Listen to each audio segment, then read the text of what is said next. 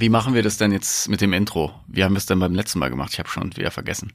Hatten wir eine. Äh, es geht News, News, News, Games, Games, Games, p -p -p plus, plus, plus geht unser Intro. News, News, News. Games, Games, Games. Pl pl pl plus, plus, plus.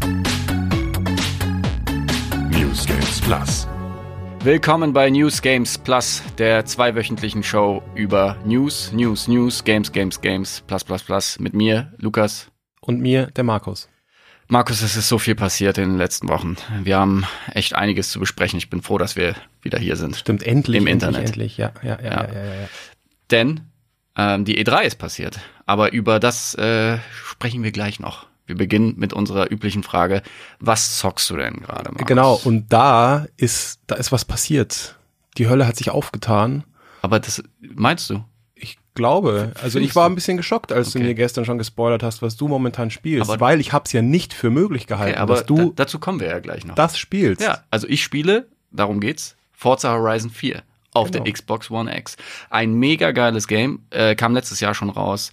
Es ist ein Open World Racer. Man muss dazu sagen, ich bin sehr großer Fan von äh, den Forza-Spielen äh, von Turn 10 und bin begeistert, wie sie das wieder hinbekommen haben. Also ziemlich das spaßigste Rennspiel aller Zeiten hinzubekommen. Also es ist, es ist so vollgepackt mit lustigen Sachen, die man machen kann. Man fährt diesmal durch eine Miniaturversion äh, des United Kingdom, durch Schottland, England, wahrscheinlich auch Wales, da bin ich noch nicht. Ich glaube, Jahreszeiten spielen auch eine große Rolle. Jahreszeiten spielen eine Rolle, das heißt, du fährst äh, zwar immer ähnliche Strecken, aber die verändern sich dementsprechend, wenn Schnee drauf liegt und äh, im Frühling, wenn es dann regnet und so. Es sieht immer geil aus. 4K, 60 Frames, zumindest fast, glaube ich. Mega flüssig, mega crisp.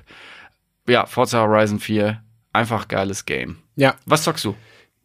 Ich muss auch ganz kurz, glaube ich, erklären, auch wenn es ein kleiner Spoiler ist, äh, wie, auf das Thema, das wir gleich ansprechen wollen, aber warum ich so erstaunt war, dass du Forza Horizon spielst, weil du ja bis vor ganz, ganz kurzem eben kein Besitzer einer Xbox warst. Und auch immer so ein bisschen, wenn ich mit dem Thema um die Ecke kam, äh, meintest hier, äh, Hab ich geh mal weg, gemacht. geh mal weg mit der Xbox. Da ich dich ich brauche keine. Xbox. Stehe ich auch dazu. Ja, Erkläre genau. ich auch gleich, warum Und jetzt so doch, aber genau, da kommen wir gleich noch drauf.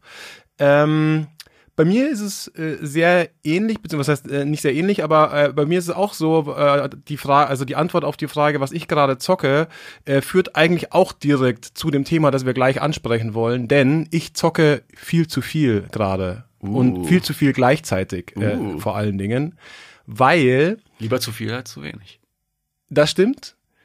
Ja, wobei, ist so ein bisschen die Frage. Ich habe halt wirklich jetzt irgendwie sieben verschiedene Sachen angefangen, keins davon so richtig äh, weitergespielt, finde alle Spiele geil und weiß jetzt überhaupt nicht, was ich zuerst zocken soll. Und das hat den Grund, dass ich vor kurzem den Xbox äh, Game Pass aktiviert habe und mich da gleich mal äh, schön durch die ganze Bibliothek gewildert habe und alles runtergeladen habe, was ich immer schon mal zocken wollte. Ja, und jetzt habe ich den Salat. Ja, aber was ist denn das eine Game, was dich jetzt am meisten geflasht hat? Ähm, also tatsächlich am meisten hängen geblieben bin ich auf äh, Skyforce Reloaded heißt es, glaube ich, der zweite Teil von Skyforce. Das ist ja so ein äh, 2D Shoot'em Up mit einer unfassbar süchtig machenden ähm, ja so Auf-Level-Mechanik. Eigentlich ein super äh, ja standardmäßiger Shooter, der aber also also Shoot'em Up so Raumschiff-Baller-Game, äh, der aber so eine geile äh, Mechanik hat. Man wird immer besser und besser und will immer äh, noch eine Runde spielen, noch eine Runde spielen, weil man halt wieder ausprobieren will, wie das Raumschiff jetzt funktioniert. Und ähm, ja, simples Game, bin ich krass drauf hängen geblieben. Äh, auch deswegen, weil man das eben äh, ja kurz mal eine Viertelstunde spielen kann, aber genauso gut drei Stunden spielen kann. Und ja, immer wenn ich wieder eins von den neuen Spielen ausprobiert habe, mir gedacht, habe, ja, okay, ist ganz geil, spiele ich aber irgendwann mal anders weiter. Äh, was könnte ich denn jetzt noch schnell zocken? Habe ich noch eine Runde Skyforce gespielt. Skyforce Reloaded. Yes. Ja. Genau. Und dann gehen wir über in das erste große Thema. Ja, würde ich sagen, weil alles deutet darauf hin, dass wir darüber sprechen So, müssen. das erste Thema ist, Lukas hat sich eine Xbox One X gekauft. Ich bin Lukas und ich bin jetzt stolzer Besitzer einer Xbox One X. Lukas, wie konnte es so weit kommen? Es war eine lange Entscheidungsfindung. Ich gebe ja zu. Ich bin äh, großer Fan von neuester Technik. Und wenn es eine Konsole gibt, die stärker ist als meine PlayStation 4 Pro, äh, dann bin ich zumindest dezent interessiert. Fakt ist aber auch, dass Microsoft in den letzten Jahren bei mir persönlich ein bisschen verkackt hat. Was? Zum, zum, zum Hintergrund. Ich war so ziemlich der größte Xbox-Fan auf dem Planeten. In der Zeit zwischen 2005 und 2013, 14, bis mir Microsoft das Herz gebrochen hat, indem sie einfach alles falsch gemacht haben, was man so falsch machen konnte mit dem Launch der Xbox One, der normalen damals. Das war deswegen so hart, weil man natürlich nicht einfach so so ein Ökosystem wechseln möchte. Man hat seine ganzen Freundeslisten, man hat die Achievements jahrelang aufgebaut. Ich habe über 50.000 Gamerscore. Ja. Ich war süchtig nach dieser Mechanik äh, immer irgendwie 1000 von 1000 Gamerscore in einem in einem Spiel zu sammeln, auch wenn ich ein Game mal nicht so gut fand. Ich habe es bis zum letzten Moment ausgekostet, um diesen geilen Gamerscore zu sammeln. Ja, das war vor allen Dingen auch deswegen so hart und so unverständlich, weil auf der 360 ja alles so geil funktioniert hat ähm, und sie es nicht einfach auf die Xbox One eins zu eins übertragen Genau. haben, sondern sie meinten dann, sie müssen alles irgendwie nochmal von Grund auf neu machen und alles war beschissener als davor. Das waren auch so Kleinigkeiten wie, wenn Spiele für beide Plattformen rauskamen, PlayStation und äh, Xbox. Ich erinnere mich an Street Fighter 4. Das war einfach auf der Xbox technisch besser. Das äh, war, es hatte eine niedrigere Auflösung auf der PS3. Es hat sich nicht so gut gespielt. Dann auch so Kleinigkeiten, dass du bei einer Xbox auch gleich ein Headset äh, mit im Paket hattest. Das heißt, du musstest dir nicht extra irgendwie wie auf der PlayStation 3 noch irgendwas dazu holen, um online zu spielen. Das war alles ein bisschen komisch und Xbox hat jahrelang alles richtig gemacht. Und dann kam diese Präsentation bei der E3, ähm, wo das angekündigt wurde mit Always On und äh, alles total komisch. Und dann bin ich umgestiegen. Wobei ich da ja nach wie vor der Meinung bin, dass das einfach nur ein kompletter Marketing-Fail Ja. war, dass diese Ideen, die sie hatten für die Xbox One, mit dem, warum man äh, always on sein musste, was man ja gar nicht sein musste, sondern nur gelegentlich on sein musste und äh, dass man auch ähm, online gekaufte Spiele, also digital gekaufte Spiele weiterverleihen kann und so weiter. Das war ja alles eigentlich geil gedacht. Sie haben es nur super beschissen verkauft. Aber das ist wieder ein anderes Thema, da wollen wir jetzt gar nicht tiefer äh, Genau. drauf einsteigen. Aber das war so die Geschichte, warum ich umgestiegen bin. genau, Ich warum? bin komplett. also, 2013 kam die PlayStation 4 Boah, raus. bin ich jetzt überfragt? Gut möglich. Ähm, während du das googelst, kann ich äh, dir nur beipflichten. Ähm, ich bin zwar auch der Xbox treu geblieben, aber mir ging es ganz genauso zu PS3 und 360 Zeiten, ähm, obwohl ich vorher großer PS2-Fan war und PS1-Fan sowieso, wer war das nicht? Ähm, war es zu PS3 und 360 Zeiten so, dass die 360 einfach die geilere Konsole war, die bei mir 90% der Zeit lief und 10% davon äh, lief die PS3 und meistens auch dann nur als Blu-ray-Player. Ähm, Jetzt in der aktuellen Generation ist es bei mir auch tatsächlich wieder genau umgekehrt. Die PS4 läuft wesentlich öfter, ähm, macht mir wesentlich mehr Spaß als die äh, Xbox One. Nichtsdestotrotz musste ich natürlich immer alles haben. Als Mann von Welt hast du natürlich alle Konsolen. Sozusagen. Das ist ja eigentlich auch der, das, das Gesündere, ähm, sich nicht ständig herumzuplagen mit, ah, welch, für welches Team spiele ich jetzt, sondern einfach alles zu haben. Andererseits hat nicht jeder äh, die Mittel oder irgendwie den Platz auf dem, auf dem TV-Sideboard, um sich das irgendwie alles voll mit Konsolen zu stellen. Das stimmt, weil beim 65, 75 Zoll Fernseher, da wird es manchmal schon ein bisschen eng Ja, äh, auf genau. dem TV-Rack. Ja. Genau. Und deswegen, ich, ich bin auch eigentlich großer Freund äh, davon, sich einmal zu entscheiden und dazu zu stehen, weil es natürlich dann auch Probleme birgt. Zum Beispiel Division 2 können wir nicht gemeinsam spielen, Markus. Weil du dich irgendwann mal de äh, deinen Xbox-Freunden angeschlossen hast, die eine Xbox-Version geholt hast. Ja. Und äh, Cross-Platform-Gaming ist eben noch nicht so angesagt. Und schon sind wir voneinander getrennt. Ja, was traurig ist. Genau. Aber Lukas, ich höre nur Probleme von dir. Genau. Ich möchte jetzt Lösungen hören. Genau. Oder beziehungsweise eigentlich möchte ich lieber hören, warum hast du dich jetzt doch entschieden, Also Xbox zu zum einen, äh, ich hatte äh, vor kurzem Geburtstag, dachte ich mir, ich brauche jetzt wieder ein bisschen Elektronikzeug, um mich selbst zu beschenken. Herzlichen Glückwunsch nachträglich Vielen Dank. zur Xbox One X. Genau. Und ich habe mir mal so genauer angeschaut, weil du mir noch erzählt hast, ja, ich habe so viel zu spielen, bla bla bla. Dann dachte ich mir, hey, wie kann das sein? Ich habe gerade gar nichts zu spielen. So, also so, es gibt jetzt nichts, wo, wo ich so richtig hinterher wäre und wie süchtig wäre und jeden Abend vor der Konsole äh, hocken würde. Und dann hattest du mir von dem Game Pass E3 Angebot äh, erzählt, wo man für einen Euro seine Xbox Live Gold Mitgliedschaft zu einem Ultimate Pass äh, ummodeln konnte. Genau. Und zwar so lange, wie die Xbox Live Mitgliedschaft Genau. noch läuft. Aber man konnte auch sogar so, einen- so einen kleinen Trick machen. Also wenn man diesen Ultimate Pass noch nicht hatte, konnte man sich theoretisch für drei Jahre Xbox Live Gold irgendwie kaufen und dann bis 2022 ähm, das auf äh, Ultimate Pass, was auch immer, äh, upgraden, was Genau, äh, ein extrem Euro, guter ja. Deal ist, weil der Game Pass, der kostet 13 Euro oder sowas. Eigentlich kostet er, ich, ja, ich glaube 13 Euro im Monat, ja. Genau. Und mit dem ganzen äh, Haufen Spiele, die dort angeboten werden, quasi jetzt nicht für lau, aber zumindest so, dass du da schnell rankommst und dich ein bisschen, äh, bisschen vertiefen kannst in diese ganze Gaming-Landschaft, war das einfach ein guter Deal. Ich habe mich ein bisschen informiert, was gibt es denn für Bundles? Ja, die Xbox One X ähm, startete ja damals äh, mit bei 500 Euro ohne Spiele. Jetzt gibt es tatsächlich ein paar Bundles, zum Beispiel mit Metro Exodus oder mit äh, Division 2 für 380 Euro. Ich habe mich entschieden für ein Bundle mit den beiden Forza-Spielen, Forza Horizon 4 und Forza Motorsport 7, auch für 380. Und das ist in meinen Augen ein sauguter Deal in Kombination mit dem Game Pass. Das heißt, ich habe jetzt für ein Jahr lang äh, irgendwie alles, was ich mir gewünscht hätte auf der Xbox. Und ohne den Game Pass, äh, so wie es zum Beispiel bei der, bei der PS3 äh, äh, gelaufen äh, ist, da gab es ja auch ein paar geile Exklusivtitel, unter anderem Last of Us. Da musste ich mir nachträglich, also in diesen letzten Monaten ähm, der PS3-Ära, musste ich mir halt noch eine Konsole kaufen und die ganzen Spiele nachholen. Und wenn du dir natürlich Metal Gear äh, Solid 4, wenn du dir Last of Us und die ganzen Sachen nachkaufen musst, da kommen halt auch ein paar hundert Euro zusammen. Ja. Und das war jetzt für mich ein Argument, okay, ich kaufe mir ein Bundle, bekomme dann irgendwie zwei Download-Codes dazu und hab dann noch alles, was ich zocken will, wie zum Beispiel Gears of War 4, dann kommt im, äh, im Herbst Gears of War 5, es gibt die Gears of War Collection. Ihr merkt, ich bin ein großer Gears of War Fan. Ähm, es gibt die Forza-Spiele, falls man es jetzt äh, im Bundle äh, nicht gekauft hat. Es Ich glaube nur Forza Halo-Spiele. Horizon 4 Vier, tatsächlich, ja, genau. oder? Ja, aber halt äh, Motorsport 7 auch. Tatsächlich? Yep. Und das ist auf jeden Fall ein, ein sehr, sehr guter Deal. Du kannst gerne noch mal nachgucken. Ich bin mir. Ich find's ehrlich gesagt gerade nicht. Ich, ich äh, scroll Forza. gerade durch die Ah, du hast äh, recht. Game Es Pass ist nicht Spiele. Es ist dabei. nur Forza Horizon 4 Ah, dabei. interesting.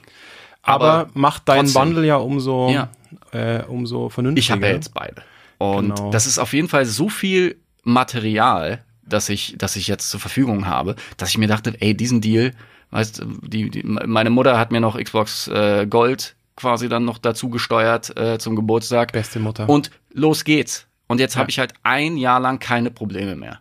Ich muss mich nicht mehr fragen, was zocke ich denn heute, weil ich habe jetzt mehr als genug. Und Ja, das ist und dann kommst du so weit wie ich jetzt, wenn du dann fragst Ja. dich nämlich doch wieder, was zocke ich heute, Das weil äh, ein Fass ohne Boden.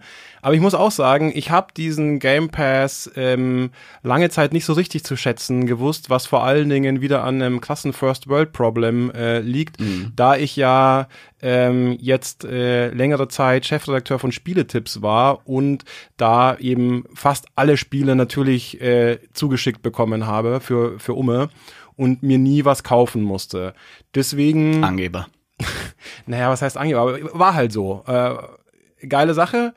Ähm, aber deswegen dachte ich mir, naja, wozu noch diesen Game Pass? Ich habe sowieso fast alles, was ich zocken wollte, habe ich, äh, ha, hab ich schon äh, zu Hause liegen. Jetzt bist du sozusagen. einer von uns. Und jetzt bin ich, Normaler genau, jetzt bin Gamer. ich beim Fußvolk angekommen und merke erst, wie, ähm, nee, wie geil das eigentlich Ja. ist tatsächlich. Äh, aber nicht nur, weil man diese ganzen äh, äh, Microsoft First Party Geschichten wie im Gears oder Forza äh, und, und so weiter irgendwie tatsächlich Day One hier auch äh, im Game Pass delivered bekommt, sondern ich finde, es hat auch so ein bisschen diese Netflix-Dynamik, ähm, dass man einfach auch mal in Sachen reinguckt, die, in die man sonst niemals reingeguckt hätte. Es gibt ja so viele Indie-Games auch bei äh, auf dem Game Pass oder mit dem Game Pass und da sind gute Sachen dabei.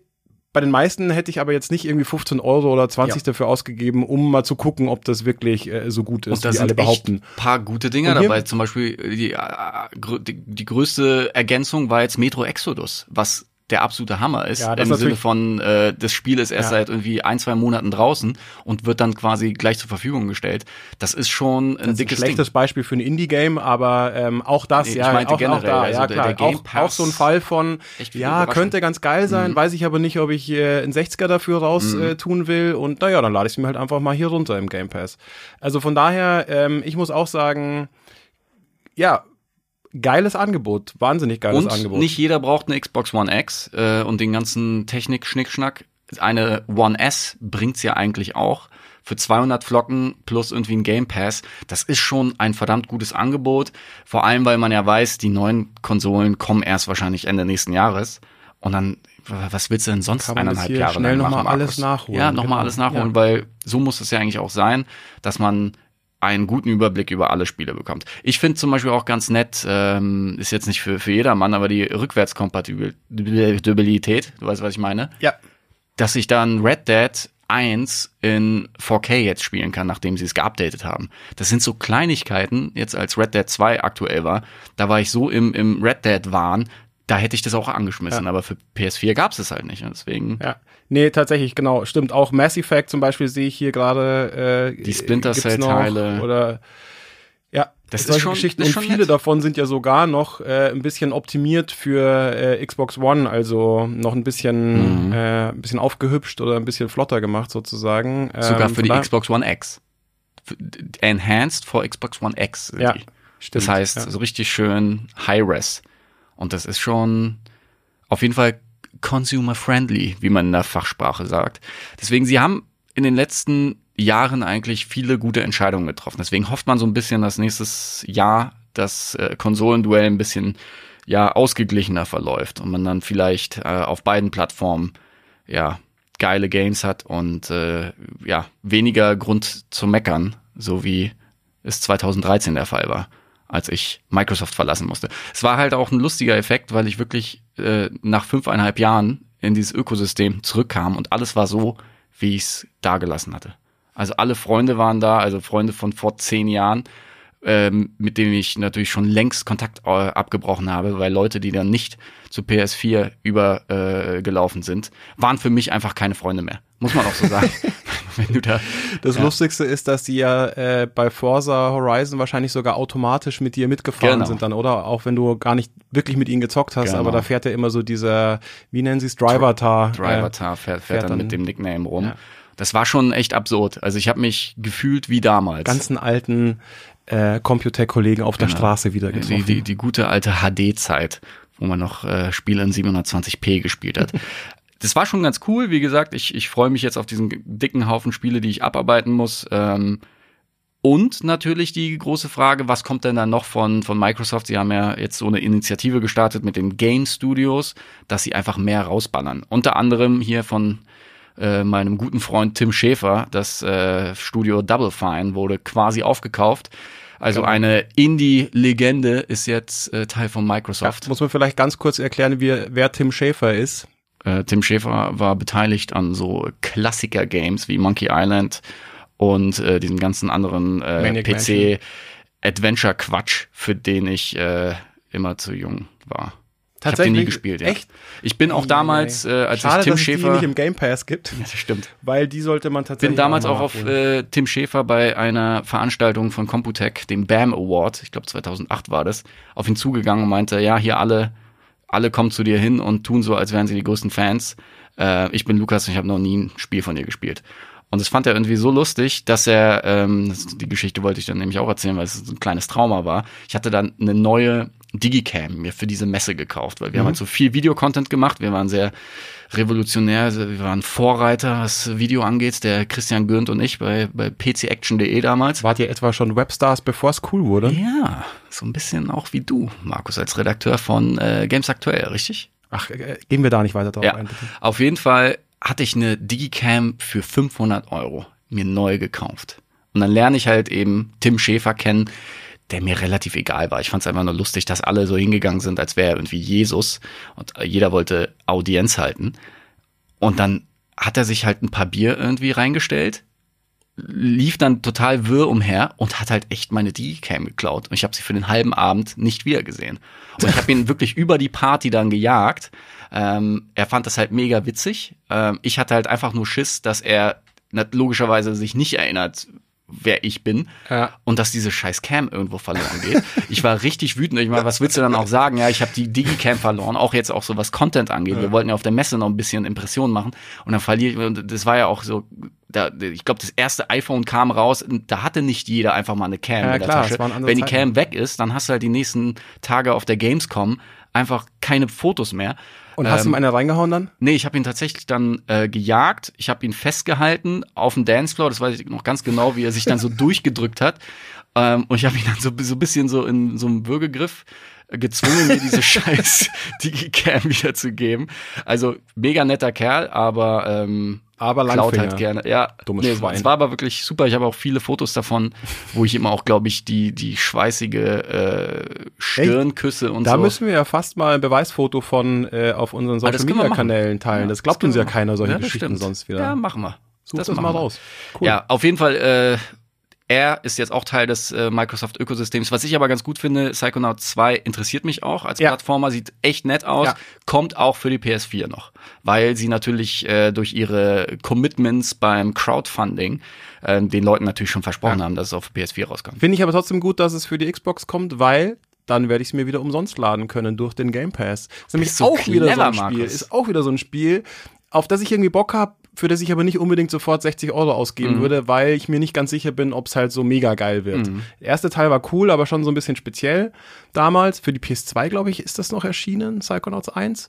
Ähm, aber ja, genau. Von daher freue ich mich drauf, werde ich mir schön Day One mit dem Game Pass runterladen. Genau. Aber wir hören uns an wie so klasse, als ob wir bezahlt worden wären für, äh, für diese microsoft Nee, das hier. ist, ist ja wirklich so. Hättest du mich vor einer Woche gefragt, hätte ich gesagt, geh mir weg mit deinem Xbox-Quatsch. Ich habe keine Lust, äh, ständig mich zu fragen, kaufe ich mir jetzt Metro Exodus äh, für die PS4 oder für die Xbox, weil du doch noch mal irgendwie ein paar Frames und ein paar Pixel mehr bei der Xbox bekommst.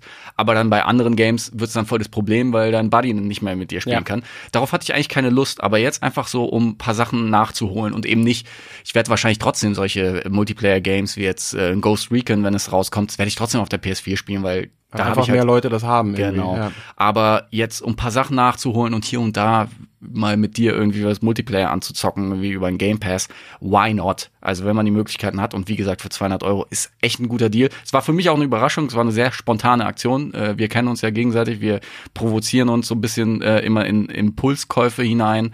Und ähm, Das stimmt. Da, Ja. das, äh, diesmal hatte ich aber gar nicht die Absicht, weil das habe ich eigentlich schon aufgegeben, dass ich dir noch eine Xbox aufschwatzen kann. Naja, wie gesagt, wenn der Deal gut ist, ich bin dann doch eher so ein, so ein, so ein Pfennigfuchser.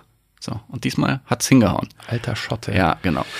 Gut. Ähm, gibt's noch was zum Thema Microsoft? Ja, wir waren ja gerade schon bei. Lukas kauft wir waren ja Technik? schon so halb im nächsten Thema, denn die ganzen Dinge, die Microsoft angekündigt hat für die äh, bei der E3-Präsentation.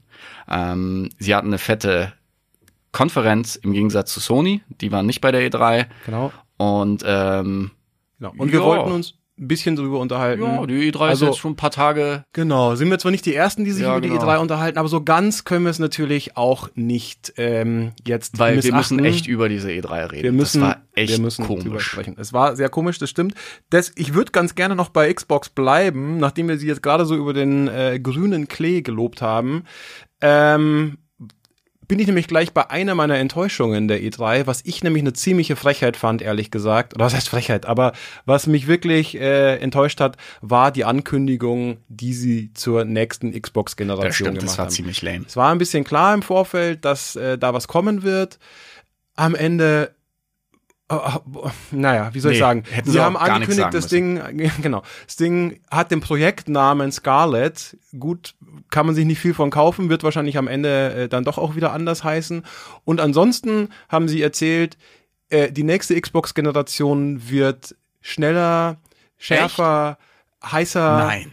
äh, krassere Speicherkapazitäten, bla. Willst du mir sagen, dass in den nächsten Jahren krassere Computer rauskommen, als jetzt verfügbar ohne sind? Scheiß, Lukas, halt dich fest, die nächste Xbox wird besser als die letzte. Nein. Doch, krass, oder? Und ähm, sie setzen sehr stark auf Cloud Gaming. Auch das, oh, Damn. wer hätte das gedacht? Ja. ja das war's. Ähm, das fand ich tatsächlich ein bisschen lame. Dann vielleicht lieber nix sagen, als äh, solche Worthülsen ja, fallen zu vor allem so ein lassen. Technik-Schnickschnack. Also, das braucht man echt nicht erklären, dass irgendwie der Prozessor krasser sein wird. Ja, eben. Also, ja, aber wenn es dann wenigstens auch noch konkreter Technik-Schnickschnack gewesen wäre. Aber nein, es war ja wirklich nur so, nur so Plattitüden im Endeffekt. Aber äh, lassen wir das Thema. Wollte ich nur ganz kurz äh, War das jetzt schon ein, ein Flop der E3 für dich? das war für mich ein, äh, eine ziemliche Enttäuschung der E3. Okay, da komme ich, äh, wenn wir schon bei Microsoft schon so lange geblieben sind, Mhm. war für mich ein Flop, dass sie sowas wie Gears of War 5, was mich ja auch auf dem Papier sehr interessiert hat, auch ohne Xbox noch vor zwei Wochen, dass da nur so ein komischer Animationstrailer mit Gesichtern und irgendwelchen Effekten gezeigt wird und kein Gameplay. Das Spiel kommt in nicht mal einem halben Jahr raus. Und dann Ja, nicht mit Gameplay anzufangen. Das stimmt nicht ganz. Sie haben ja dann Gameplay gezeigt, aber nur von diesem äh, komischen neuen Multiplayer-Modus, wo mir jetzt leider nicht Ja. mehr heißt der Escape, glaube ich, oder? Ich, ich weiß es nicht mehr. Äh, jedenfalls, äh, genau, aber vom eigentlichen Spiel Ja, halt wieder nichts gezeigt. Ich ja. meine, die Leute haben Bock auf eine fette Kampagne mit fetten Monstern, die aus dem Boden kommen. So, und dann zeigst du nicht mal irgendwie ein Snippet oder so. Das Ja. finde ich schon komisch. Und das war so ein Trend. Ähm, auch bei Halo war das, glaube ich, auch der Fall. Ich bin bei Halo nicht so versiert, aber ich äh, war einfach nur enttäuschend, dass du danach. Du Ja. hattest nicht so den Eindruck, mehr zu wissen. So, oh, so sieht das Halo aus, das neue, und so sieht das Gears aus. Es war einfach nur so, ja, so alles vage. So Ich finde nicht nur bei Konsolen Microsoft, sondern im Allgemeinen war das Genau. so ein schäbiger Trend dieses Jahr. Äh, bei Microsoft allerdings ins, Schäbiger Trend, würde ich insbesondere, ähm, dass halt wirklich, ja, hauptsächlich äh, Render-Trailer gezeigt wurden und kein Gameplay. Es ging sogar so weit, finde ich, dass bei manchen Spielen konnte man nicht mal so richtig erahnen, worum es denn eigentlich tatsächlich Ja. geht in dem Spiel oder wie sich das spielt sozusagen, weil nur so bunte Bilder, Mhm. äh, krasse Action. Naja. Ja, häufig so werden ja so manchmal. CGI-Trailer auch so outgesourced. Da macht irgendeine fremde Firma dir so einen Ja. Trailer fertig. Ist cool, aber nicht beim dem Event irgendwie des Jahres, wo wir erwarten, dass irgendwas Geiles gezeigt Ja, wird. oder zumindest nicht nur. Ich verstehe schon, Ja, dass sie genau. ein bisschen auf dicke Hose machen wollen und so. Und das eignet sich natürlich bei so einer Konferenz, bei so einer Pressekonferenz besonders, da irgendwie eine geile Action Mhm. äh, hinzulegen. Aber dann zeigt halt im Anschluss wenigstens noch ein bisschen, wie das Spiel wirklich aussieht. So. Ja, das finde ich extrem schade. Vor allem bei diesen Spielen, die halt eben in ein paar Monaten schon rauskommen, dass man da mit einem CGI-Trailer um die Ecke kommt. Also da waren wir eigentlich auch in den letzten Jahren schon ein bisschen weiter. Da gab es immer geilere Präsentationen. Nur irgendwie dieses Jahr. Aber das hat ja auch so ein bisschen den Eindruck bestätigt. Wir, wir fanden ja eh schon komisch, wie wenig Spiele für dieses Jahr angekündigt wurden. Und irgendwie war die E3 genauso. Das war so, so war etwas underwhelming, mau, ja. Also mit ein bisschen Abstand muss ich sagen, war schon okay. Ähm, es waren ein paar Sachen dabei, die man vorher noch nicht kannte, äh, auch ein paar, auf die ich tatsächlich Lust habe. Aber im Großen und Ganzen war es eine eher durchschnittliche bis Es unterdurchschnittliche ist so ein Durchgangsjahr. E3, ja. Also Ja, es ist das total. Jahr vor der neuen Generation und man will nicht so das Pulver verschießen. Das war wahrscheinlich auch der Grund, warum PlayStation gesagt hat, wenn wir jetzt eine Präse machen, sind es dieselben Spiele wie letztes Jahr. Wozu? Genau, wozu ja. Geld ausgeben und äh, wozu den Shitstorm ernten, dass man nichts Neues ankündigt? Was ja klar ist, man arbeitet an drei richtig fetten Spielen, Death Stranding, Last of Us 2 und Ghost of Tsushima. Wieso soll man die jetzt nochmal zeigen? Also es ist so ein komisches Jahr und da müssen wir, glaube ich, einfach durch. Und äh, man muss sich halt eben äh, zu helfen wissen, Markus. So sieht's aus, mit Lukas. dem Konsolenkauf. Und ähm, ja, aber was sind denn noch so deine, willst du mit den Flops oder mit den Tops anfangen, deinen persönlichen? Ach, jetzt haben wir so viel gemeckert, lass mal ein bisschen, äh, lass mal ein bisschen Po- positive Positivity. äh, Vibes hier reinbringen. Geil. Ähm, um mal was zu sagen, was nicht jeder sagt, sage ich jetzt mal, eins meiner Highlights war, oder eine, eine Überraschung, die mich gefreut hat, war Deathloop von Bethesda, das neue Spiel von den Arcane Studios, die ja zum Beispiel für Dishonored oder Prey verantwortlich Ja, habe ich mal waren. ein Interview gemacht mit den äh, Verantwortlichen von Arcane. Oh, In Paris, bei sehr schön. Ubisoft. Tatsächlich? Oui, oui, ja. Ah, damals. Was haben die denn damals ich- noch gemacht? Sie haben damals ähm, das Might and Magic Action Game gemacht. Ah, okay. Abgefahren. War mir gar nicht so bewusst, dass Ähm. Die es dafür Heroes auch of Might zuständig and waren. Magic. Ja, das war ein Action Game. Und bei der PC Action ähm, hatten wir dann auch solche Titelstories tatsächlich. Hieß es Heroes of Might and Magic? Nee. Es hieß. Es gab Heroes of Might and Magic, aber Nee, aber es ist nicht das. Warte mal. Äh, ich meine Action Game. Warte, das muss ich. Warte. Schneller, gut. Warte, warte. Ich hab's gleich. Warte, warte. Schneller, Ich find's, ich find's spontan. Ich re- red weiter Genau. und ich find's. Ich wollte gerade sagen, vielleicht erzähle ich in der Zwischenzeit ganz kurz, warum mich das so angemacht hat. Auf der einen Seite muss man auch da wieder sagen, typischer Fall von kein Gameplay gezeigt, ähm, sehr schade, aber der, der Render-Trailer hat mir gut gefallen, weil er so einen schönen Style hat. Und ähm, da geht's ja irgendwie darum, dass zwei Protagonisten, die gegeneinander kämpfen, offensichtlich in so einem Time Loop gefangen sind und sich immer wieder selbst, äh, immer wieder gegenseitig jagen müssen und äh, alles immer wieder von vorne losgeht. Und diese Prämisse finde ich super interessant, gepaart mit diesem stylischen, ja, weiß ich gar nicht, wie ich sagen soll, so bisschen Film Noir oder so, so ein abgefahrener Mhm. Style auf jeden Fall. Ähm, ja, da bin ich sehr gespannt, was das wird. Das sieht für mich wirklich mal wieder nach was äh, völlig Neuem aus. Äh, Habe ich Bock drauf. Ich habe den Titel jetzt raus. Dark Messiah of Might and Ach Magic. ja, Ein genau. geiles Action-Game, wo man so Orks schlachten konnte. Ähm, war echt mal was anderes. Und ich sehe gerade, dass die lieben Kollegen von der GameStar dem Spiel auch eine 90 gegeben haben, was deswegen interessant ist, weil ich dem Game, glaube ich, auch entweder eine hohe 80 oder sogar eine 90 gegeben habe, weil ich es wirklich gut fand. Und dann wurde ich wieder als Jubelperser beschimpft von den PC Games Kollegen, die keinen Humor verstanden haben. Ähm, die haben mich echt fertig gemacht, dass ich immer Spiele zu hoch bewertet habe. Was Ja, aber der Lucky Luke immer schneller, Ja, schneller die schneller Wertungen als er- rausgeschossen hat als sein Schatten. In neun von zehn Fällen stimmt's auch, aber bei Dark Messiah, vielen Dank GameStar, 90 Prozent, let's go. Das Game war einfach geil. Es war Aber Lukas- unterbewertet. Arcane Studios, gute Leute, deswegen glaube ich auch, dass das gut wird. du hängst äh, zu sehr in der Vergangenheit ab. das tut mir so leid. Reden wir mal über die Zukunft. Ja. Was, was ich gut fand, Zum Beispiel. Markus, ich fand richtig, richtig geil. Final Fantasy VII Remake. Dazu auch eine kleine Backstory. Wir reden heute viel über meine Vergangenheit.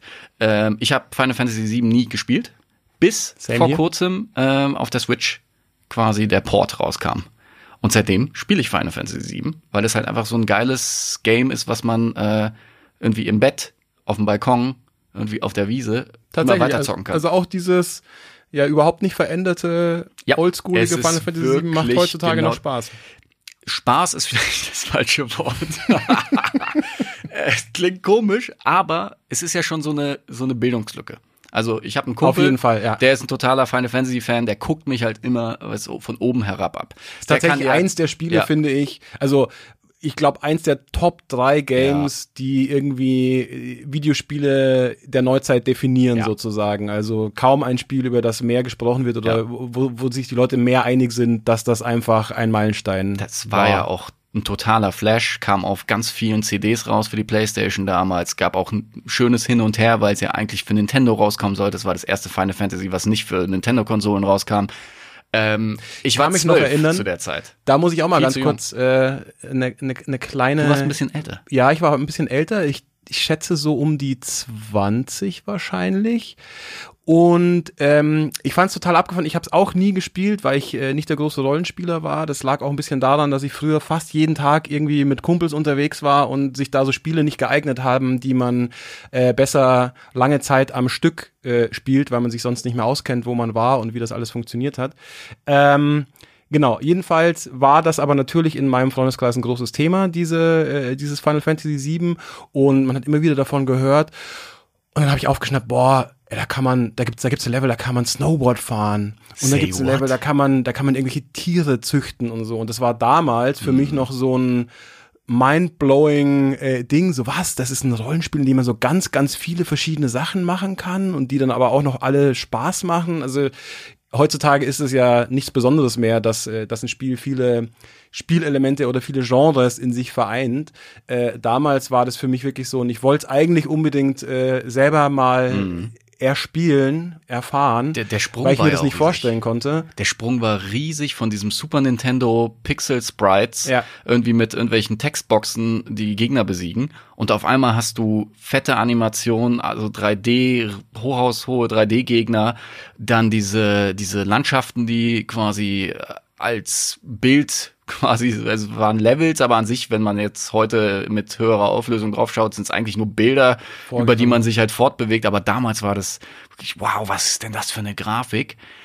Und was mich halt eben angemacht hat, ist der Stil, weil im Gegensatz zu den anderen Teilen, die schon so sehr, sehr typisch Japano, ähm, bunte Charaktere irgendwie immer so rüberkamen, war der siebte ja so ein bisschen düsterer und äh, die Charaktere sehen einfach cooler aus. Und es hat mich schon immer gereizt, das vielleicht mal nachzuholen, weil Mhm. mir auch eben mein Final Fantasy verrückter Kumpel immer erzählt hat, wie gut die Story im Siebener ist. Und ich dachte, ja komm, ich werde jetzt hier wieder Textfelder lesen müssen und äh, ver- 20 Jahre alte äh, Anim- Animationen mir mit ansehen. Aber tatsächlich, die Story ist wirklich cool und ähm, es ist halt einfach ein dickes Brett. Du hast ja irgendwie 30, 40, 50 Stunden Story, die du dir geben kannst. Und ich finde es halt wirklich angenehm. Also die, Ja. die Musik ist super. Das Gameplay ist jetzt nicht zu, ähm, zu kompliziert, weil du ein paar Quality of Life äh, Verbesserungen hast. Also du kannst irgendwie Zeit beschleunigen, was halt in so Dungeons hilft, weil da schon sehr viel Crap auch immer dir zwischen die Beine irgendwie geworfen wird, ähm, Aber- dass sich halt auffällt. nicht, dass wir unsere Zuhörer verwirren. Wir sprechen jetzt tatsächlich immer noch von dem, von der Switch-Version, von dem Genau. nicht Remake, sondern ist einfach einfach von der Switch-Version, ja, genau. von der Switch-Portierung, genau so kann man sagen, von der Switch-Portierung von dem alten Final Fantasy VII. Genau. Und äh, da bin ich gerade drin und deswegen bin ich empfänglich für die ganzen Trailer und äh, Spieleszenen, die Square Enix jetzt gezeigt hat fürs Ja. Remake, weil das sieht natürlich fantastisch aus. Das sieht richtig, richtig fett aus. Ich glaube, das werde ich tatsächlich dann auch mal zocken, obwohl ich kein so krasser Rollenspieler bin. Aber wie du schon sagst, mich macht auch die Welt mega an. Äh, das, das sieht super äh, interessant aus. Und das Kampfsystem scheint mir, das haben sie ja, Ja, ziemlich krass geändert.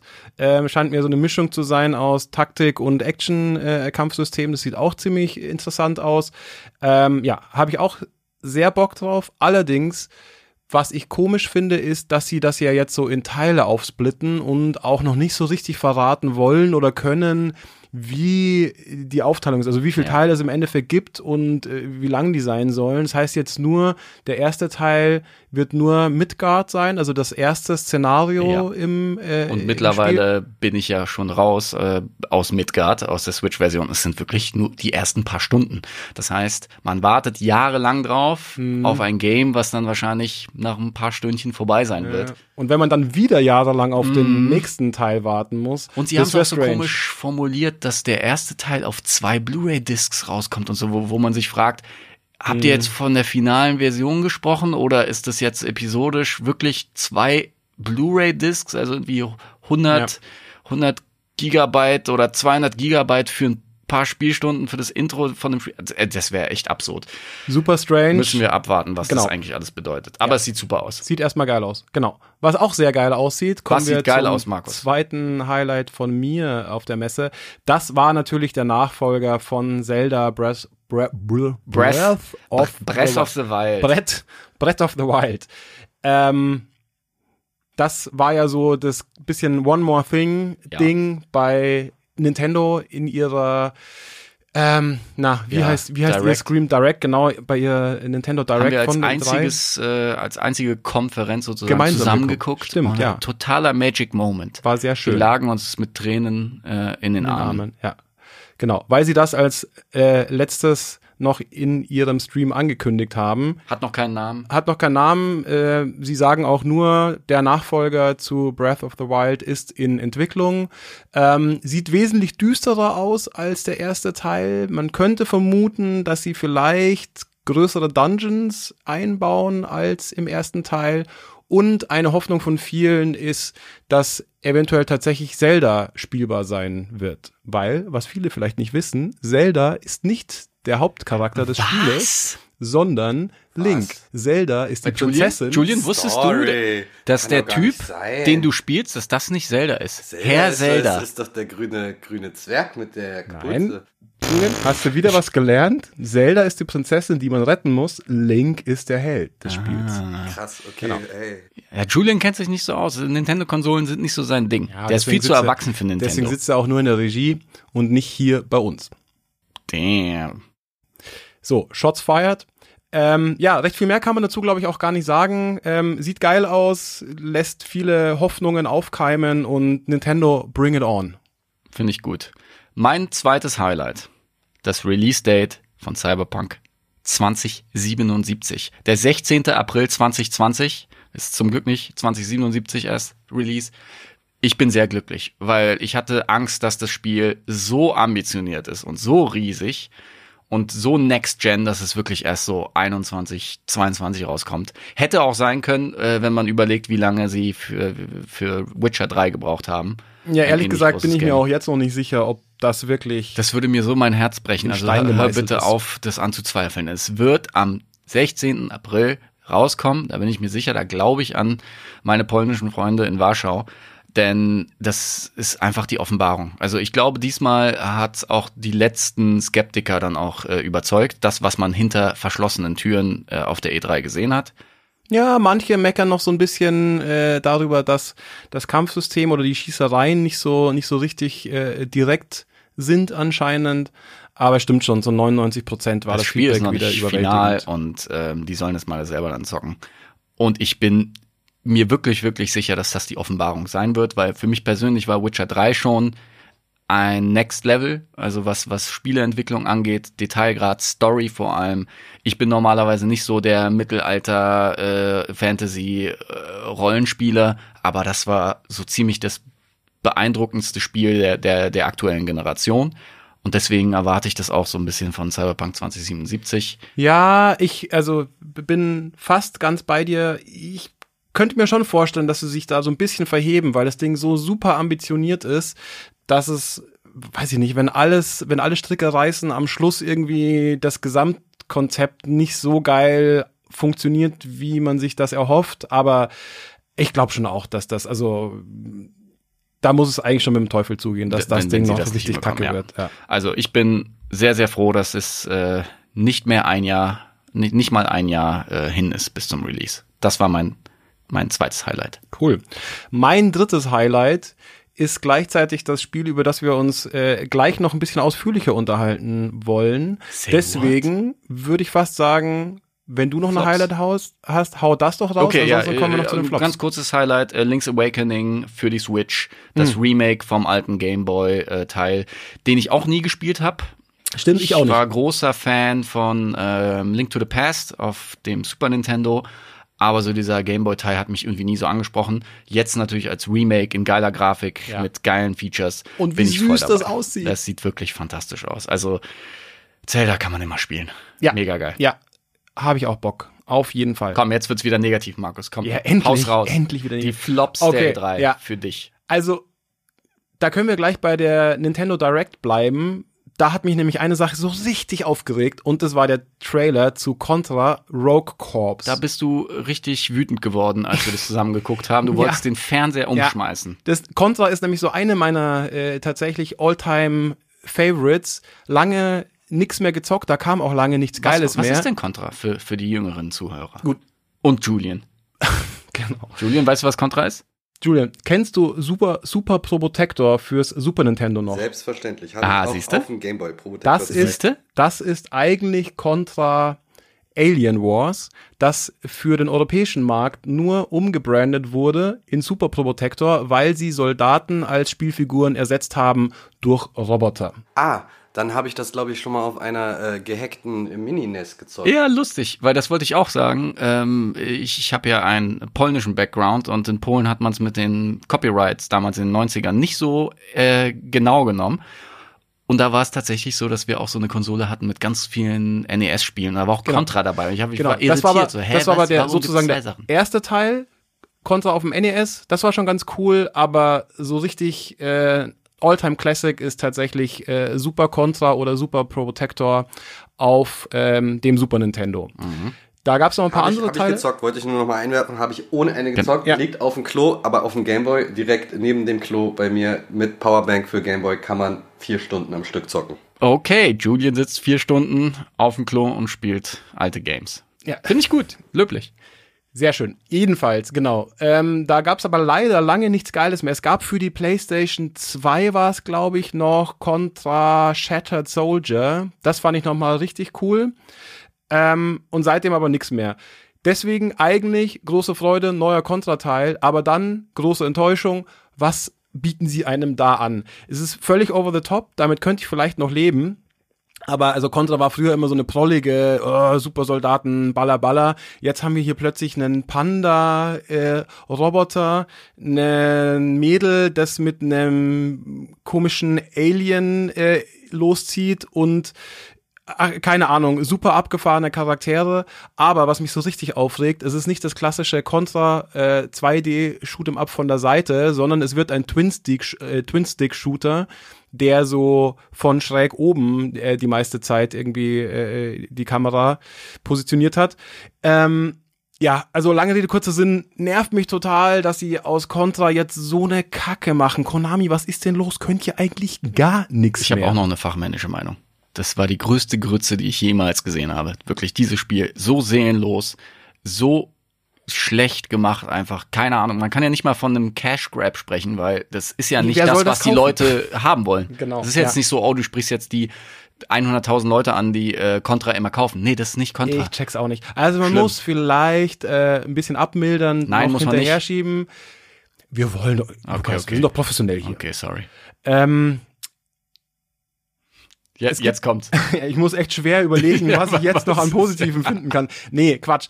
Ähm, tatsächlich haben es ein paar Leute ja gespielt auch und da fanden sich im Netz tatsächlich sogar Meinungen, die es gar nicht so schlecht fanden. Nichtsdestotrotz, selbst wenn das eigentlich ke- kein so schlechtes Spiel wird, es wird nicht Hm. Contra, wie ich mir Contra gewünscht habe. Da gibst du Contra zu dieser Ankündigung. Aber sowas Finde ich gut. Okay. Soll ich mal sagen, was ich ähnlich enttäuschend Lukas. fand vielleicht? Auch eine Marke, die mir sehr am Herzen liegt. Ähm, und da werde ich glatt ein bisschen emotional. Ich spiele seit Mitte der 90er. Spiele ich Konamis, da hätten wir wieder. Schon wieder Konami. spiele ich Konamis Fußballspiele. Angefangen bei International Superstar Soccer auf dem Super Nintendo. Und dann ging es weiter. PlayStation 1, PlayStation 2, kam dann die Pro Evolution Soccer Serie dazu. Und ich habe wirklich in jedem Jahr treu Konami mein Geld gegeben für ein neues Fußballspiel. Und jetzt muss ich echt sagen, ich bin raus. Denn das Spiel wurde umbenannt von Pro Evolution Soccer in eFootball. Pro eFootball Pass. Nicht mal Pro Evolution Soccer, eFootball Pass heißt es jetzt. mit dem neuen Fokus, dass sie mehr auf E-Sport gehen wollen. Also etwas, was ich jetzt auch mit Pro Evo nie so richtig gemacht habe. Ich habe ein bisschen online gespielt. An sich war für mich irgendwie die, die, die Saison Ja. irgendwie immer das Wichtigste oder die Master League. Das Anliegen kann ich ja sogar irgendwie nachvollziehen. aber, wie das auf bescheuert die ist denn dieser Name? Das ist wirklich eFootball Pass. Finde ich richtig schlimm. Es tut mir deswegen ein bisschen weh, weil äh, ein Kumpel von mir, der Brandmanager in Tokio ist für Pro Evolution Soccer und der sitzt jetzt wirklich in jedem Termin, muss das verargumentieren und so ein bisschen sehe ich ihm auch in den Augen an, dass äh, er das nicht so ganz geil findet. Es ist die Strategie der, der Firmenbosse, da müssen wir jetzt alle durch. Ich habe mir das Material angeguckt und es sieht wirklich, es, es macht halt keine Sprünge, sondern sie versuchen jetzt so auf diesen ja, E-Sport slash äh, wir, wir versuchen FIFA zu kopieren, Markt. Ach, das ist alles nix. Mich haben sie tatsächlich jetzt verloren. Als jemanden, der einfach nur ein Jahr lang dieses Spiel gesuchtet hat, irgendwie eine Meisterschaft gespielt hat und wie sein Team zusammengestellt hat.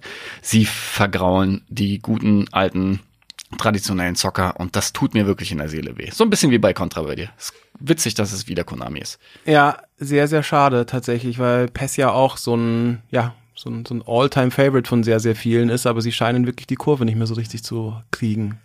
E-Football Pass. Aber Lukas, äh, mir ist das viel zu viel Negativität im Raum. Wollen wir noch weiter? Wir haben hier noch so ein paar Flops Ich hab noch zwei. Liste, Ich hab noch zwei. dann hau sie noch Schnelle. ganz schnell raus äh, und dann lass uns aber wieder über was Schönes reden. Ähm, auch komisch fand ich, dass bis, bislang das Game, worauf ich mich am meisten gefreut habe, Star Wars Jedi Fallen Order, habe ich mir irgendwie das 10 Minuten, 15 Minuten Gameplay angeguckt, kickt mich nicht. Ja. Und je nachdem, was dann passiert, ich habe jetzt auch schon andere Sachen gelesen, dass äh, sie vielleicht eine sehr komische Passage ausgesucht haben äh, für die Präsentation, Mhm. dass das Spiel an sich schon ein bisschen geiler sein soll. Ja.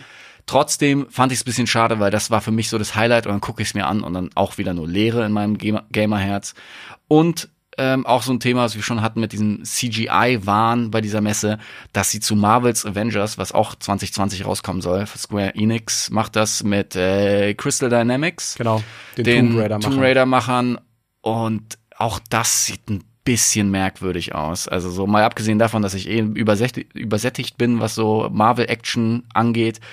Aber alle sehen so ein bisschen aus wie so ein ähm, wie so ein Ostblock-Abklatsch von den echten Avengers. Das finde ich ehrlich gesagt ein Ich bisschen komisch, dass das ähm, für so einen, ja, Shitstorm ist vielleicht übertrieben, aber für so viel Gemecker im Netz gesorgt Mhm. hat, weil da regen sich ja viele Leute drüber auf, dass die Charaktere nicht aussehen äh, wie in den Filmen. Auf der anderen Seite ist es aber Das doch aber irgendwie nicht der Punkt, ziemlich die sehen logisch. scheiße aus. Findest Captain du? America sieht aus wie äh, die Alkoholiker-Variante von Captain America. Also Aber alle meinst du nicht, dass es, meinst du nicht, dass das wirklich nur daran liegt, dass man halt jetzt über, man kann ja fast schon sagen, Jahrzehnte geprägt wurde im Kino äh, durch wie die halt aussehen und jetzt egal wie die aussehen Ja, würden, solange sie nicht aussehen wie die Kino. deine Note mit reinbringen. Aber so ein Tor, der quasi nach zwei Torfilmen abgesägt wurde, weil er so lahm war, so dieser ernste, langhaarige Tor, da hat Marvel selbst gemerkt, nee, wir müssen da ein bisschen was tun und ihn ein bisschen lustiger machen. Und den jetzt wiederzusehen, so, nee, da waren wir schon. Ich will so eine so, so eine Art von Superheld nicht Ah, ja. mehr sehen. Ja, und tatsächlich, der, der, dieser Showcase hat mich richtig genervt, weil sie haben auch kein Gameplay Ja. gezeigt. Und dann das, was wohl gezeigt wurde hinter den Kulissen, war auch nicht so geil. Also Okay. es wird wahrscheinlich nicht auf demselben Level sein wie zum Beispiel ein Marvel Spider-Man für die PS4. Äh, also halt wirklich Gut, ein sehr, sehr grundsolides Action-Game. ähm, Klar. die Latte relativ hochgelegt. Aber auch dann finde ich, das ist echt zu wenig. Und dann halt noch von dem Studio, die wirklich in den letzten Jahren geiles Zeug gemacht haben. Ja, mal abwarten. Abwarten, Also, aber ich war, das war so ein zweiter Nackenschlag. So, ey, warum? Das, ich fand, also, wo ich ganz bei dir bin, ist tatsächlich, das, das war so ein typisches Beispiel für was wir vorher schon hatten. Trailer, nachdem man danach überhaupt nicht sagen konnte, was wird das für ein Spiel eigentlich? Ja. Wie, wie, wie zockt sich das tatsächlich? Gut. Aber jetzt genug äh, rumgerantet. Okay, kommen wir wieder zu positiven Themen. Kommen wir zum Positiven und zwar auch einem Highlight der E3, ähm, Watch Dogs Legion. Ja. Der dritte Teil von Ubisofts Hacker-Serie. Da müssen wir vielleicht ganz kurz ähm, der Transparenz wegen einen kleinen Disclaimer äh, voranschicken. Wir haben ja hier bei Studio 71 ab und zu beruflich mit Ubisoft zu tun. Du warst zum Beispiel letztens äh, stark involviert in die Webserie zu The Division 2 Richtig. und ähm, Alle Folgen auschecken, einfach nach äh, Division 2 Survivors suchen. Genau. Und ich war ja zum Beispiel damals mit äh, Gronk und Sarazar wegen Far Cry 4 in Nepal mit den Super Homies. Ähm, von daher, wir haben Connections zu Ubisoft. Wir sprechen allerdings auch mit äh, diversen anderen Publishern äh, und so weiter. Und ähm, auch wenn jetzt gleich wahrscheinlich eine ziemliche Lobeshymne auf Watch Dogs Legion folgen wird, sind wir keineswegs dazu verpflichtet, irgendwie positiv über Ubisoft Games zu reden. Das stimmt. Ähm, und Wir freuen uns natürlich nur, wenn die Spiele gut sind, für Genau. die wir dann eventuell irgendwann werben. lassen uns auch nicht den Mund verbieten. Letztens haben wir ja zum Beispiel auch darüber gemeckert, warum es nichts Neues zu Splinter Cell gibt, etc. Also von daher, wir sind da prinzipiell absolut äh, neutral unterwegs. In dem Fall hat uns aber beide Watch Dogs ziemlich begeistert äh, und deswegen wollten wir da nochmal kurz drüber sprechen. Ja. Was hat dich begeistert, Markus? Wollen wir gleich mit der Tür ins Haus fallen? Was ist so Ähm, das, was äh, für dich am überraschendsten war? Also tatsächlich ist es eben dieses groß angekündigte neue Feature, dass man im Endeffekt jeden Charakter, der in dieser Welt unterwegs ist, spielt ja diesmal in einem London nach einem harten Brexit, ziemlich düsteres äh, Zukunftsszenario oder nahe Zukunftsszenario. Ähm, und jeder, der in, in diesem London unterwegs ist, äh, jeden kann man prinzipiell übernehmen und spielen.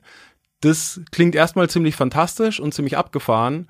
Und im ersten Moment dachte ich mir, hä, wie soll das denn funktionieren? Wollen die ja wirklich für jeden Charakter eigene äh, Dialoge schreiben, äh, etc. pp.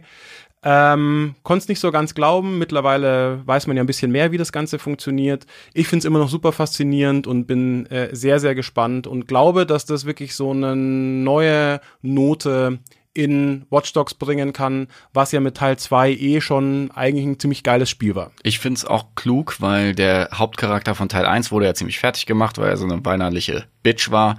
Dann äh, in Teil 2 hat man Marcus gespielt, der so ein aufgedrehter Hipster war. Das war auch ein bisschen over the top, hat auch nicht irgendwie zur Message gepasst, weil es waren so Untergrundkämpfer, Hacker, die dann aber irgendwie 40 Leute in einer Villa erschossen haben.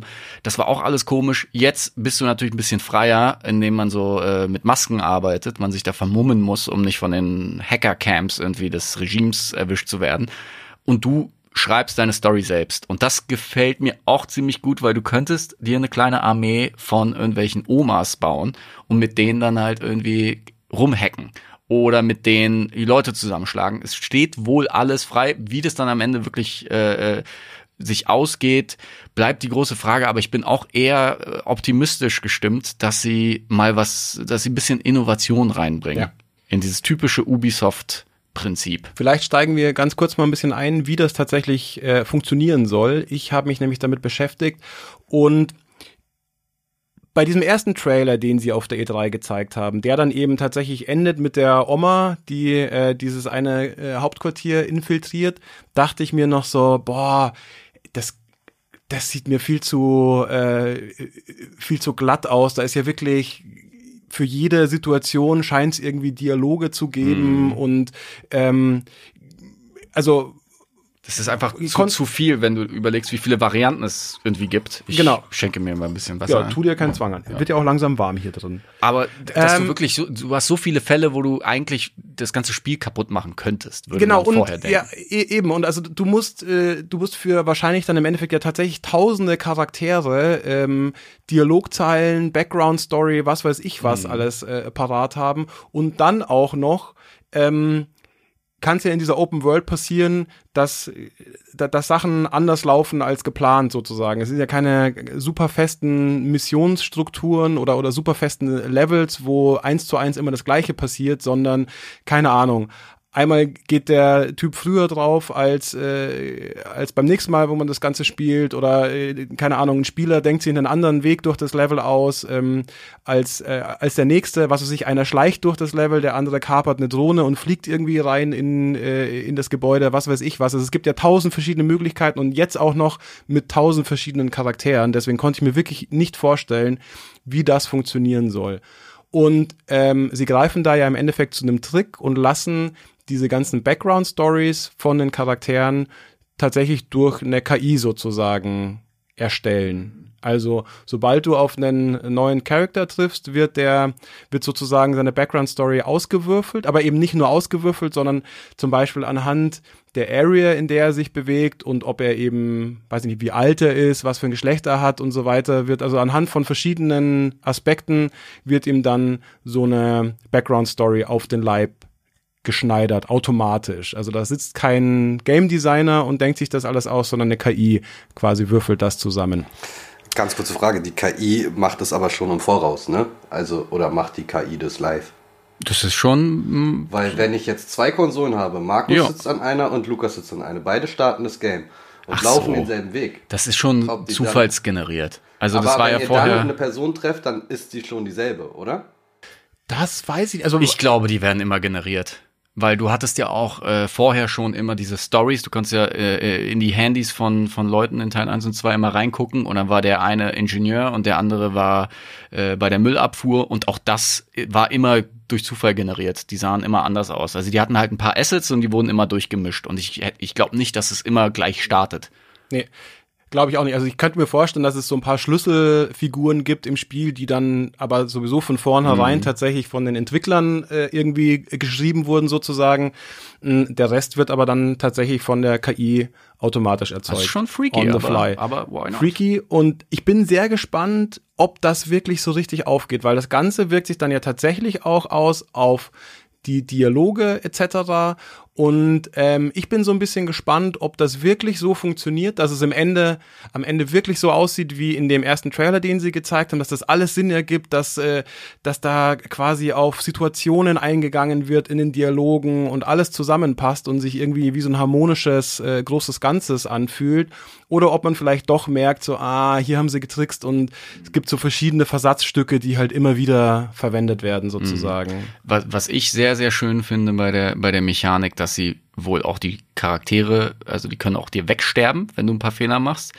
Das war eben in einem zweiten Teil ganz anders, weil da war es mir so egal. Mir, mir, also die Story an sich fand ich schon ganz nett, diesen Stil, diesen durchgeknallten, bunten Hacker-Style. Aber im Endeffekt, wenn die da mir alle wegsterben würden, wäre es mir egal. Ich hatte keine Emotionen zu den Leuten. Wenn du jetzt aber deinen eigenen Charakter hast und dir deine Oma da äh, 20 Stunden gebaut hast und in einer Mission Nee, Moment, du stirbt hast- sie weg, sie, du, du baust sie ja nicht wirklich. Ja, Du nicht bauen, sie, du aber im Sinne finden von, ja genau, und aber du, du, du machst und- ja deine eigene Story so ein bisschen. Genau. So. Du, ja, also du entscheidest, wen du, wen du Genau. quasi rekrutieren genau. willst und wen du nicht. hast ja und, dann so, wenn du, wenn du genau die Leute rekrutierst, machst du dir deine eigene Story. Genau, und du musst auch ein bisschen Mühe tatsächlich äh, aufwenden, um dir deine Wunschpersonen zusammen zu rekrutieren, weil Genau. du die eben alle ja erst überreden musst, bei dir mitzumachen. Genau, vielleicht hast du dann noch irgendwelche Items äh, und irgendwelche Sachen. Ich weiß nicht, ob die dann wegsterben würden, wenn du dann irgendwie eine Maske auf hast, äh, wenn du eine Schweinemaske hast und die ist irgendwie legendär oder epic, was auch immer, ob du dann sowas auch verlieren würdest. Das weiß ich. Glaube ich eher nicht. Aber auf jeden Fall haben die Charaktere auch noch Perks, die Ah, du okay. mit der Zeit aufleveln Ah ja, kannst. genau, sowas zum Beispiel. Wenn du einen gewissen Fortschritt zum Beispiel verlieren könntest, wenn du jetzt unachtsam irgendwie hier äh, ein Lagerhaus infiltrieren Ja. wirst, da finde ich es halt ganz cool, dass du die Chance hast, diesen Charakter dann in einer Nebenmission mit einem anderen Charakter wiederzuholen, weil er irgendwie eingebuchtet wird Genau, oder ja. verschwindet.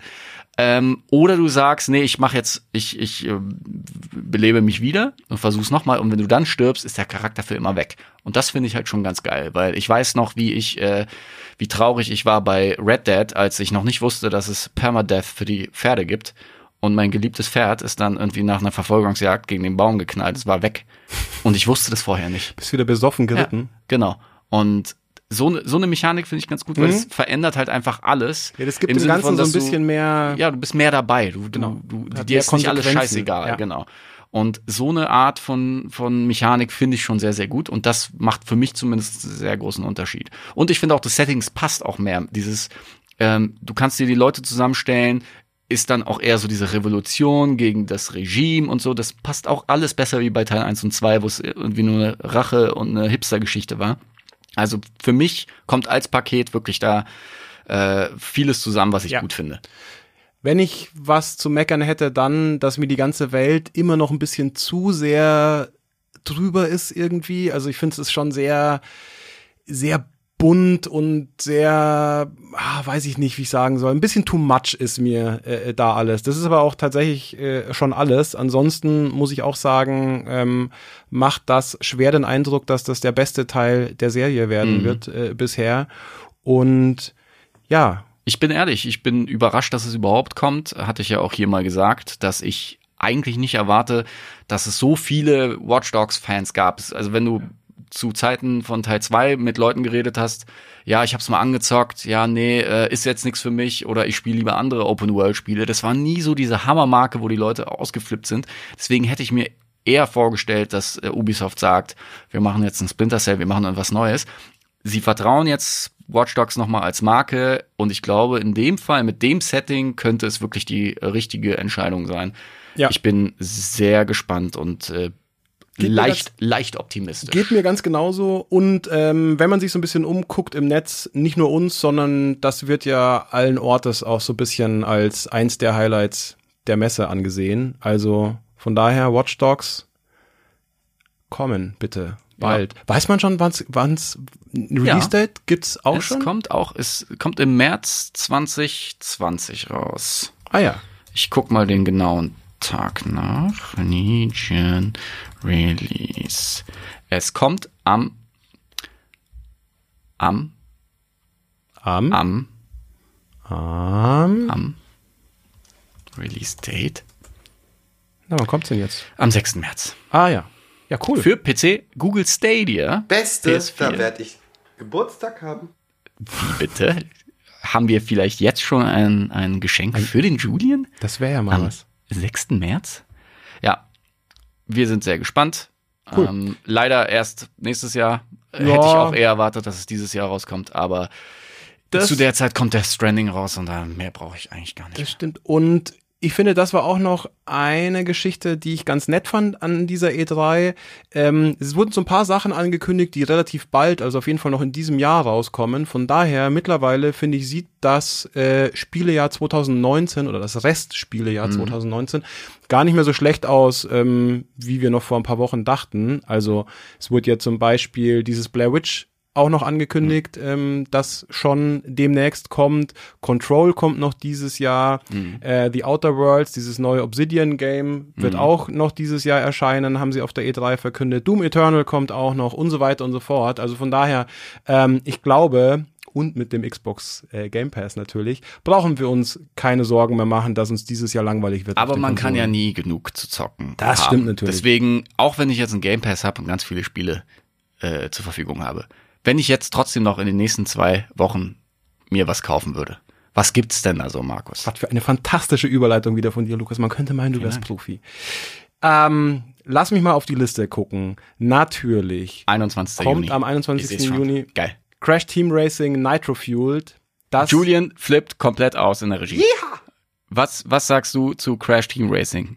Das ist das Coolste überhaupt, weil ähm, ihr müsst wissen, wir waren mehr so die äh, Mario Kart äh, Community, möchte ich es sagen. Wer in meinem nicht? Freundeskreis. Julian, wer ja. nicht? Und ähm, ich war aber auch derjenige, der die Playstation bei sich rumstehen hatte und mit äh, Crash Bandicoot Team Racing kam ein wunderbares Pendant, was leider nicht so richtig gefunzt hat, weil ich natürlich zu den Millionen von Leuten gehört haben, die keinen vier Controller-Adapter für die PS1 hatten. Ah, das waren noch Zeiten. Und deswegen finde ich das eine sehr, sehr, sehr, sehr, sehr, sehr, sehr tolle Sache, dass es jetzt wieder rauskommt.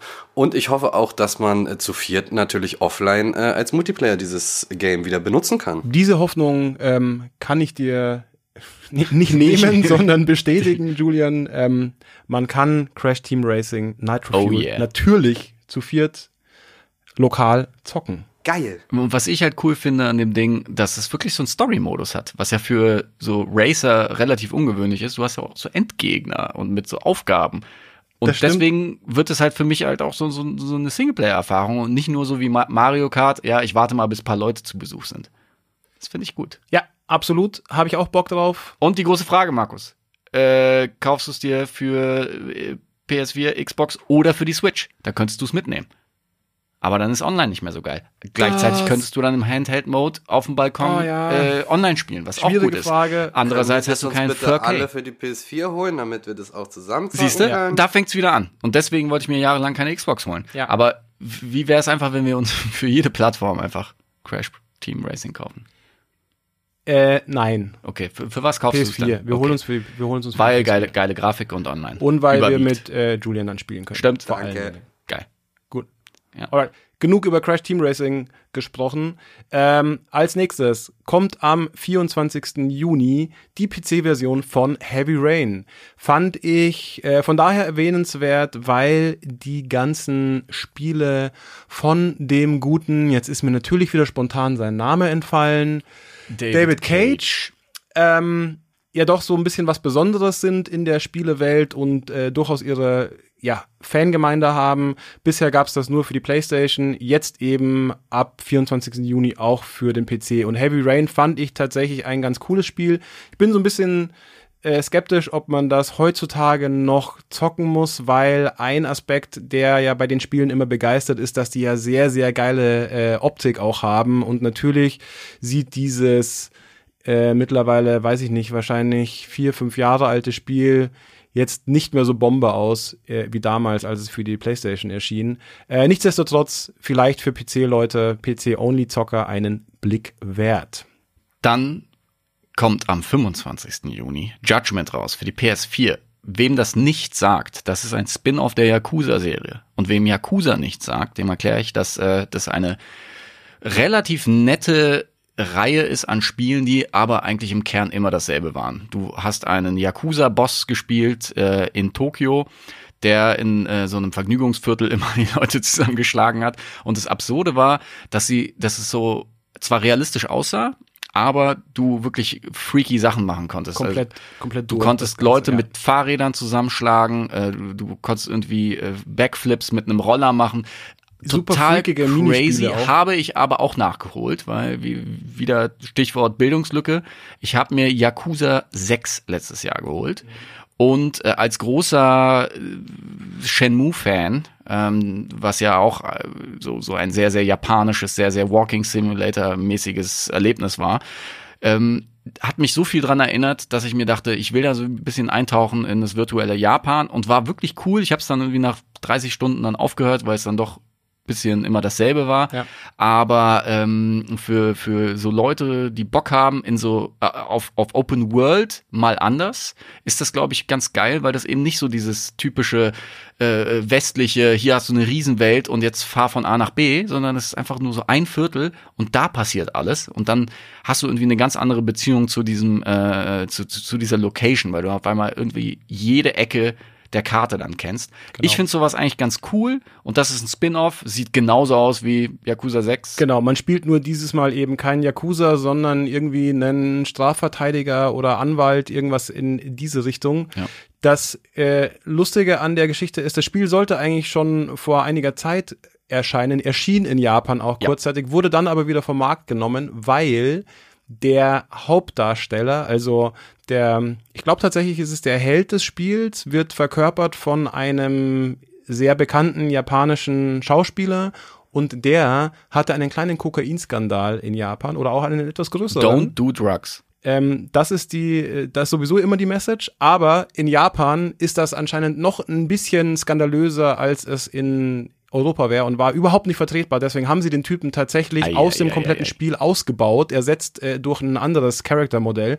Und deswegen hat sich die Veröffentlichung etwas verspätet bei uns in Europa. Äh, ja, so viel dazu. Krasse Sache.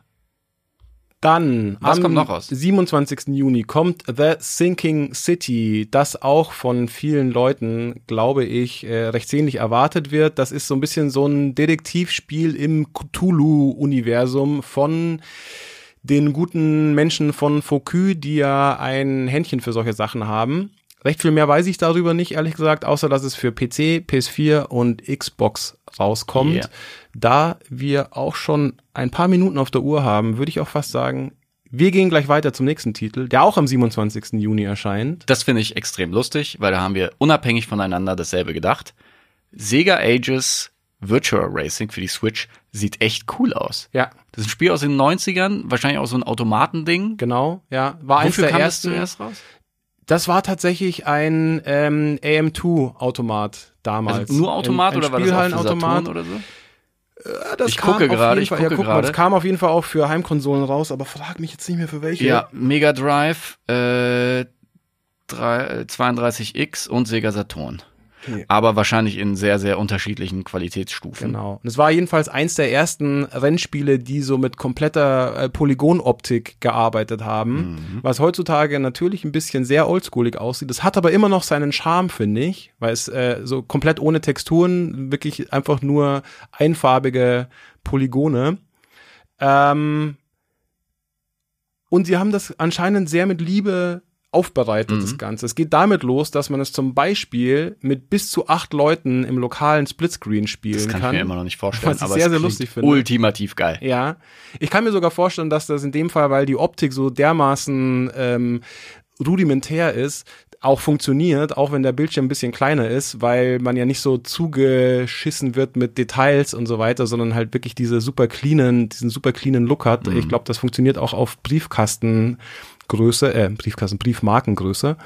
Ähm, ja, und sie haben das Ganze ausgestattet mit äh, höherer Auflösung, höherer Framerate, ähm, weiterer Blickweite sozusagen, etc. pp. Also sieht mir nach einer sehr, sehr liebevollen, ähm, ja, Rundum-Erneuerung aus. Also im Gegensatz zu einem Final Fantasy nicht ein reiner Port, sondern wirklich richtig schön aufgemöbelt. genau. Kann man heute auch noch spielen. Trotzdem aber die Optik äh, Ja. beibehalten.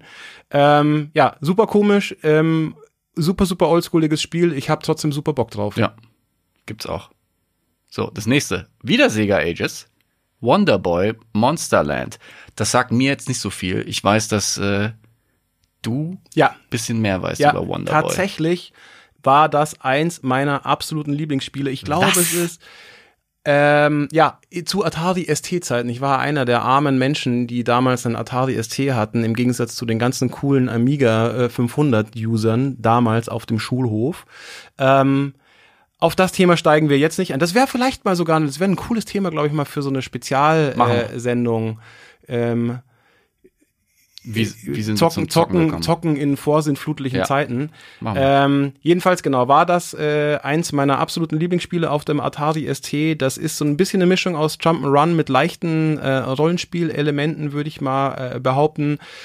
Bin mir nicht ganz sicher, ob das gut gealtert ist. Ich werde mal reingucken, wenn es am 27. Juni für die Switch erscheint. Jetzt bin ich mir gar Geil. nicht sicher, haben wir den kompletten Titel schon gesagt? Wonderboy in Monsterland? Ja. Yep. Sehr gut. Dann können wir noch schnell darauf hinweisen, dass am 2. Juli die zweite Season von Apex Legends Yeah. losgeht. Finde ich äh, interessant, aber ich habe nicht mal die erste Season so richtig lange gezockt. Ich glaube, Ich- so 15, 20 Stunden. Da ich hast du war ja ziemlich in the zone, einiges als es voraus. rauskam. Ich bin relativ weit gekommen, aber irgendwie, äh, du kannst ja so viel freispielen bei, der- bei der ersten Season. Apex war komisch. Ich fand, beziehungsweise finde das immer noch ein super geiles Spiel. Ähm, bin dann aber leider noch bevor die erste Season losging, ein bisschen davon abgekommen, weil tatsächlich dann äh, The Division 2 rauskam und all meine Kumpels, abgesehen von dir, ähm, das immer online spielen wollten. Das heißt, es ging nichts mehr mit Apex. Ich habe keine äh, Mitspieler mehr gefunden. Und ich finde, das ist ein Spiel, das kann man nur mit Kumpels spielen. Mit wildfremden Leuten macht das irgendwie nicht so Am Anfang Bock. hat's noch sehr gut mit Fremden funktioniert. Das stimmt. Mittlerweile sind einfach zu viele, zu viele Kiddies Idioten unterwegs. Ja. Genau, ja. Ähm, ja, von daher, ich hoffe, dass mit der Season 2 vielleicht wieder ein bisschen Anreiz da ist. Ich hätte Bock, mal wieder reinzugucken. Ähm, die Season 2 bringt, glaube ich, mit sich einen neuen äh, Charakter und, hups, jetzt bin ich ans Mikrofon. ge- Julian, nein. Tonmeister Julian Oh hat das, äh, hört man das? Man hat's Bumsen gehört, aber das ist okay. Okay, gut. Okay. Ab und zu muss man es auch bumsen hören. Ähm, genau, ein neuer Charakter und eine neue Waffe und halt bla bla bla, neuer Season Pass, äh, la, la, la, Einfach la, la. Suchtmechanismus. Genau, Immer weiter zocken. so sieht's aus. Und, Und als letztes, am 4. Juli, ja, was kommt denn da? Stranger Things 3 The Game. Ich habe, glaube ich, das erste Game auf dem iPad gespielt. Es war irgendwie ganz nett, aber halt eben ein iPad-Game. Ist das jetzt was anderes? Das Es muss was anderes sein. ehrlich gesagt so ähnlich aus. Echt? Ja, ähm, auch so ein, so ein Pixel-Game hat halt voll Ja. so einen 80s-Charme. Es sah aber ganz nett aus. Also ich habe mir auch nur einen Trailer angeguckt, kann überhaupt nichts äh, dazu sagen, wie sich das wirklich zockt, aber ja, sieht aus wie so ein klassisches 80er, frühe 90er Jahre Pixel-Action-Adventure-Spielchen. Könnte witzig sein, könnte aber Vielleicht, auch nur wenn so man wieder in the zone ist, wenn die neue Staffel kommt und man wieder Bock hat, da einzutauchen. Why not? So sieht's aus. Am 4. Juli für PC, PS4, Xbox One und Switch. Geil. Genau. Und damit wären wir durch. So sieht's aus. War eine gute Folge, fand ich.